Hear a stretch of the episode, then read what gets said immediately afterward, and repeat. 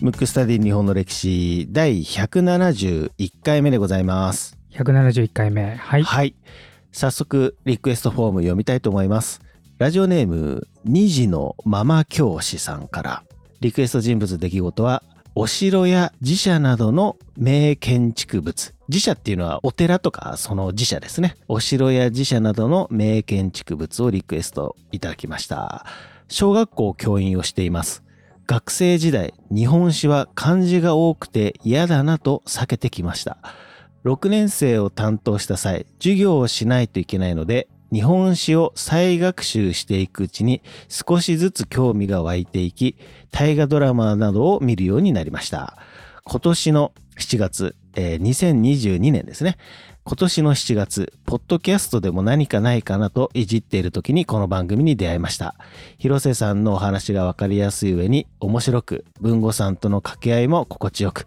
通勤中料理中など暇さえあれば聞きもうすぐ2週目が終わろうとしていますとすごいペースですね7月から聞き始めて2週目ですか、はうんいだから今ちょうど9月の末ですけどもざっくり2ヶ月3ヶ月か3ヶ月ぐらいまですね、あ、3ヶ月ぐらいで2周してるっていう。すごですねはいでまた授業のネタになりそうなエピソードはメモに書き留めていますと。ちょっともしかしたらこの番組が授業で使ねわれてるなんかっていう使われことてるでかすもしかれないねですね。はい先日娘と彦根城と二条城を訪問したのですが誰がいつ建てたのか歴史的建築物について知らないことが多いことに気づきましたそこでお寺や寺社仏閣など広瀬さんおすすめの建築物のお話をリクエストしますよろしくお願いいたしますとなるほどはいただねちょっと題を見ていただければそうなん ですわかりますけど、どもすいはいませんちょっと今回はねうんちょっと違うネタでいこうと思うんですけれどもはい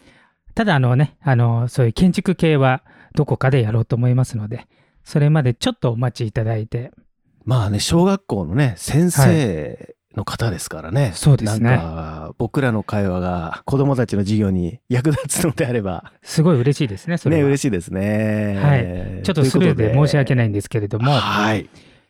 ちなみに文吾はうん。安倍の仲間を知ってますかねいきなり今日のテーマになりますけども、はい安倍の中丸はうん名前だけ知ってますね。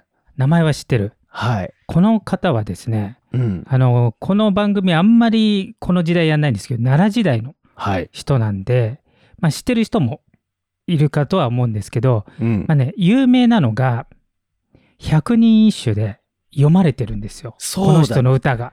だからだ。僕ね結構ね小学校の頃とか実は百人一首ハマってて。ハマってて。あの学校でね結構そういう大会みたいな校内ですけどね、はいはいはあっい。て結構頑張ってた記憶があるのでだからだそうかもしれない。うんちなみにその百人一首の歌っていうのがはい「天の原振り裂け見れば春日なる三笠の山に出し月かも」っていううん歌なんですよ。だから百人一首の中でも結構有名な歌なんではいその読み手が安倍の仲間の。なるほどなので百人一首をまああの割と昔って結構やってたよね。そうやってましたよね広瀬さんやってましたいやもうめちゃくちゃやっててやってましたあよのねおじいちゃんがすごい好きであおじいちゃん家行くとやってたっていう。そうなんだそうだからなんか、うカルタのもっと大人版みたいなねそう大人で激しい版みたいなね、やつ、まあ、そそういう映画もあるぐらいですからねでそうですね。うんなのでもしかしたら、えー最近の方はね百人一首やってないかもしれないですけどはいあの割と僕らがちっちゃい頃は結構やってたんでああの人かっていうねうん感じなんですけど、まあ、どういう人かっていうのはちょっとマイナーな人なんで分かりづらいので今日はちょっと取り上げてみようかなとはい思います。お願いしますまずねこの方はねもしかしたらですけど日本史上最も頭のいい人の可能性があるって、まあ、ちなみに僕は一番頭がいいんじゃないかと日本の歴史上なんではいまあもちろんね同列時代が違うのでうん全員を同列に扱えないからそもそもランキングなんかつけられませんけどはいあれもうとても頭のいい方なんでうーんちょっとね、それを踏まえた話をしていこうと思うんですけども、はい。まずもともとエリート貴族に生まれたわけ。うん。まあもちろん、あの、貴族には生まれてるんだけど、一番上のね、摂関家とか、そういうところで安倍のってついてますから、違うんですけど、まあ基本的に育ちのいいところで生まれて。で、ちっちゃい頃から頭がいいと。いうことで、当時の、まあエリートでうん。選ばれし者が行く、遣唐使っていうので、うんうん。唐に行くわけですよ。はい。ちなみに遣唐使は知ってますもちろん知ってますよ。遣唐使やら遣隋使やら、そうそうそうそうそう。もう 大丈夫っていう多分船で海を渡ってたんだなっていう勝手にそ想うそうそうそう像しますけど。よく知ってる。あの、まずね、あの、遣唐使って4隻の船で行くわけね。はい。ちょっと脱線しちゃいますけど、あの、安倍の、えー仲間のの話というか、遣唐使の話しますと、はい。 4隻の船で行くんですよ。でも、ちょっとね、文豪が思ってるより、もうちょっとスケールでかいかもしれない。ああ、なるほど。 1隻にね、100人以上乗ってんのよ。結構乗ってんでしょ。そうね。だいぶ乗ってますね、やっぱり。ううん。ん。だから4隻だから、まあ400人、500人で行くわけ。うん。けどすごいのは、1隻たどり着けばいいや、みたいな感じで、で実際はね約50%らしいのよ無事に行くのがはい。だから、まあ、い今でね例えるならじゃあ文吾が留学行くとただし飛行機が50%の確率で落ちますっ ていう行く。行かないでしょう 行く怖すぎるよねうん。けど昔の人は行ったわけはい。でね一つの原因とされてるのは船自体は割とね頑丈っていうかよくできてたわけうん。あの僕らが思うより当時の船は頑丈にできてたんだけれどもはい。中国の旧暦に合わせてそこに皇帝に会えるように出発するんではい。なぜか出発が9月なのよ大体うん。だから今の収録の時ぐらいですねはい。 9月といえば台風ですね。台風ですよだから何もそこで行かなくてもっていう今だって欠航するでしょ多分船はねえ、絶対しますよね。そうその中で行くんで、まあ、そういう理由もあってたどり着く船が少ないとうん。で、そんな中、安倍の中丸は、あの、無事に着くわけです、唐に。で、その時、一緒に船に乗ってた人が、吉備の真備っていうのと、玄坊っていうね、お坊さんなわけ。はい。この二人は実は教科書とかに載ってる、えー後々日本に、その、遣唐使っていうのは、当時の先進国の唐の文化とか、経済とか、先進的なものを日本に持ち帰って、それを生かすと。あと、お坊さんは、あの、経典とかを持ち帰るっていう、そういう役割なんで、この二人、吉備の真備と玄坊は、その持ち帰って、まあ、日本のためにやったと。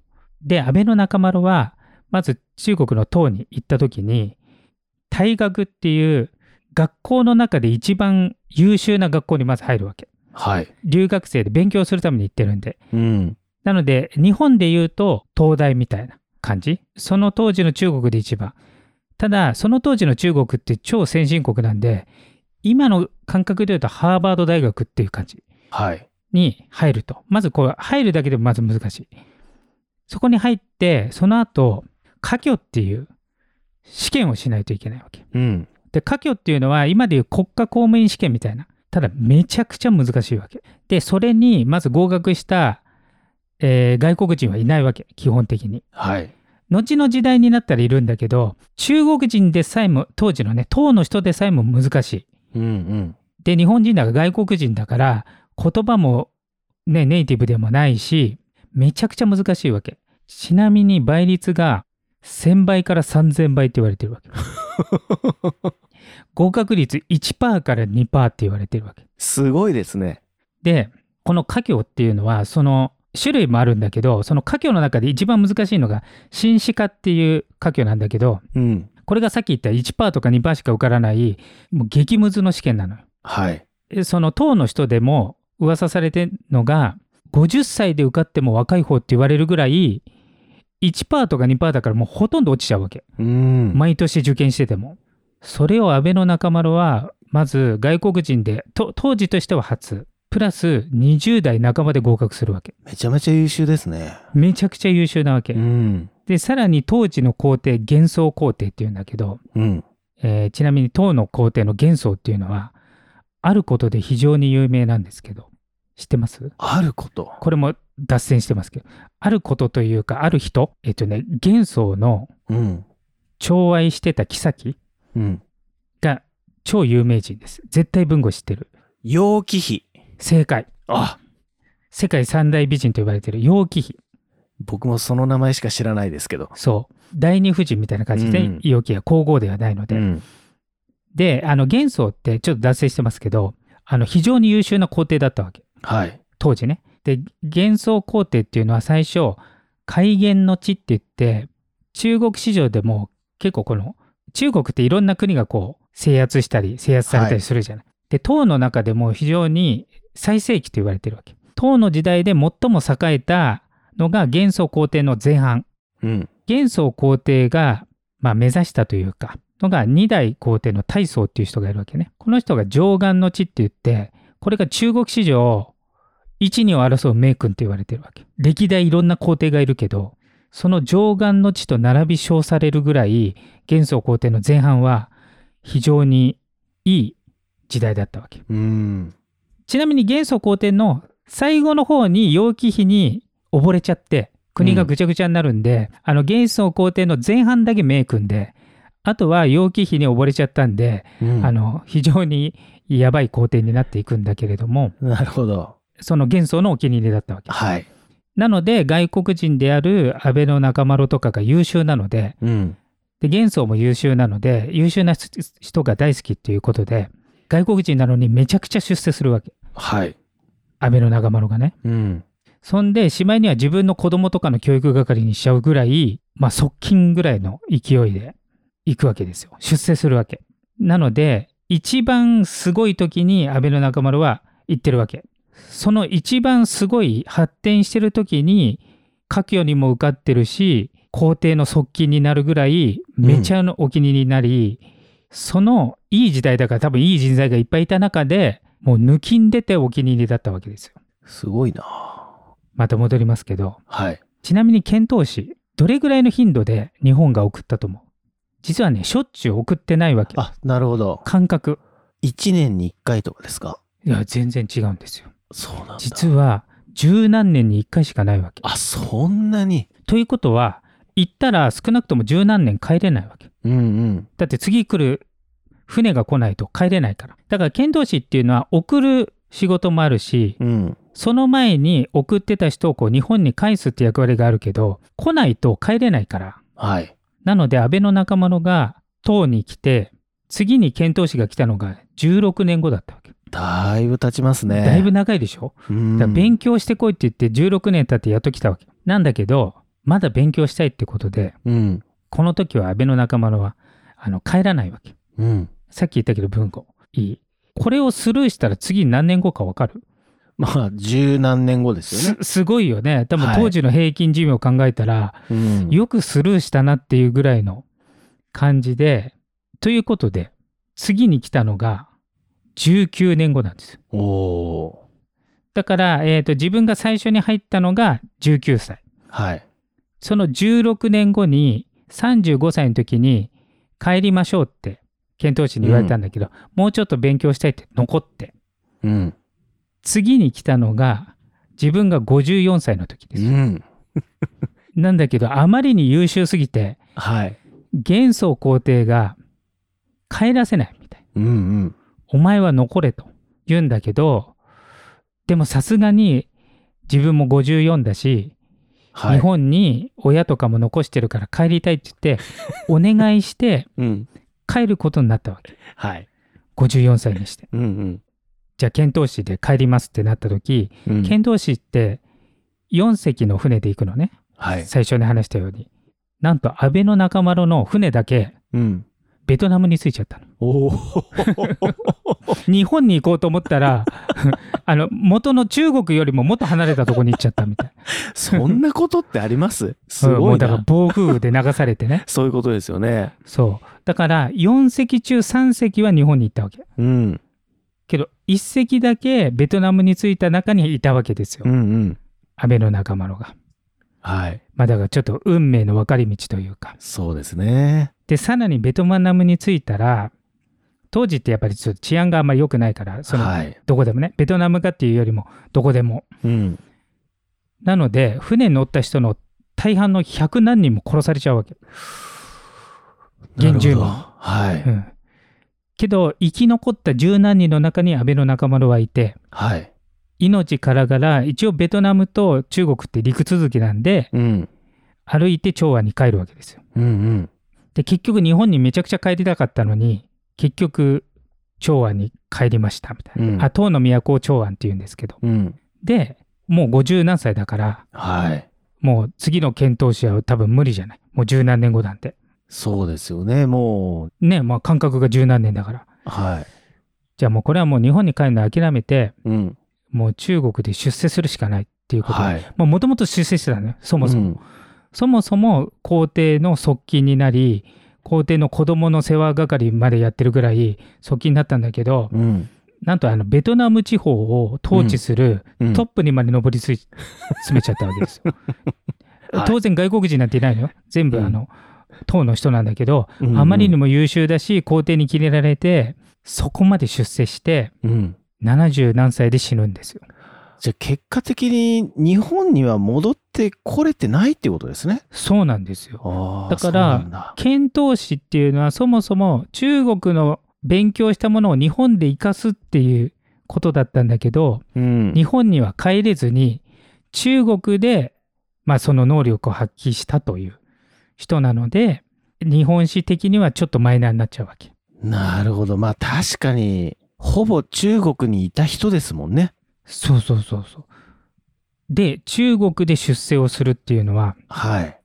まあ、能力的にも大変だしうん。だって当時超先進国だからうんうん。ちょっと例えが適切かわからないけれども日本の大臣になるのとアメリカの大臣になるのってちょっとレベルが違うイメージじゃない、はい。ちょっと例えが適切かわかんないけどうんうん。それから外国人がその当時の一流国の、うん。まあ、大臣級になるわけですからもうとんでもないことなわけですよ。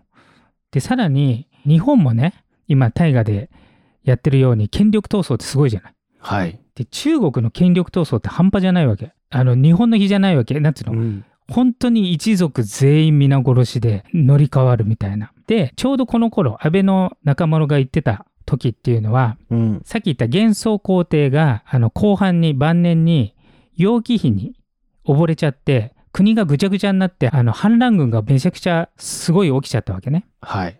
で幻想皇帝は都から追い出されるぐらい反乱軍の勢いが強かったわけ。うん。だから皇帝でさえ殺されかかってる中でで結局あのその反乱軍を沈めてね皇帝がまあ元に戻って別に唐の国は、えー滅亡はしなかったけれどもそんな中そういう権力闘争もあり反乱もありの中でうん。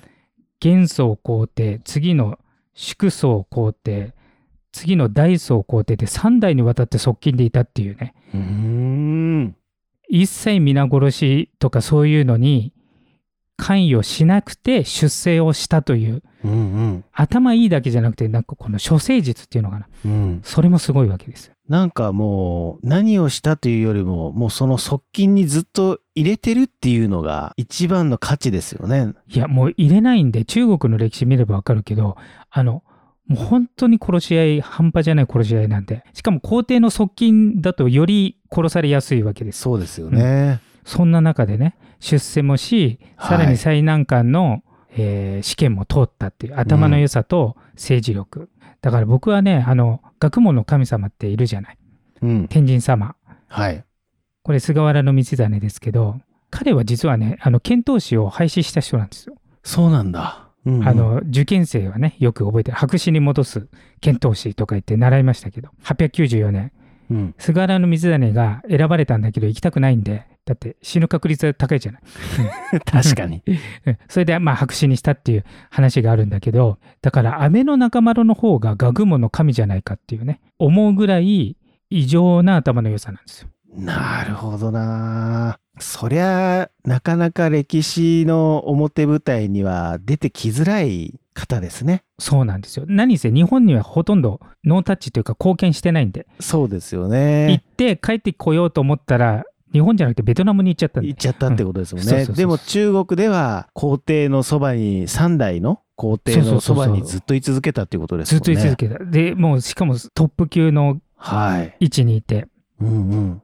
なので、後々、つい最近ですよ。つい最近というか、何十年か前ですけど、まあ、うんその歴史から見たら最近ですけど、あの、日中友好の、なんか象徴ということで、うんうん。安倍の中丸の日が中国で建てられてます。それもまたすごい話ですね。そうそうそうそうそう。それくらい価値のある方だったっていうことですうねん。だからこんな人はいないですよ。あうんの日本人で日本以外ですごく出世してうんうん名声を得たっていうのはもう聞いたことがないレベル なんで。まあ僕はやっぱり百人一首ですね。そうです ね。確かに。百話人を一戻しちゃ首うと。の中でも多分一二を争う有名な句だと思います。そうですよね。もう妙にこびりついてますもん。うんうんうん。やっぱりねちっちゃい頃の記憶はねなんか定着しますよね。そうですようね。ん。まあこういう素晴らしい方がいたっていうことですね。そうですね。うんうんうん。ということで今回のテーマは「安倍の仲間ろ」でした。むくむくラジオだべむくむくラジオだべむくむくラジオだべ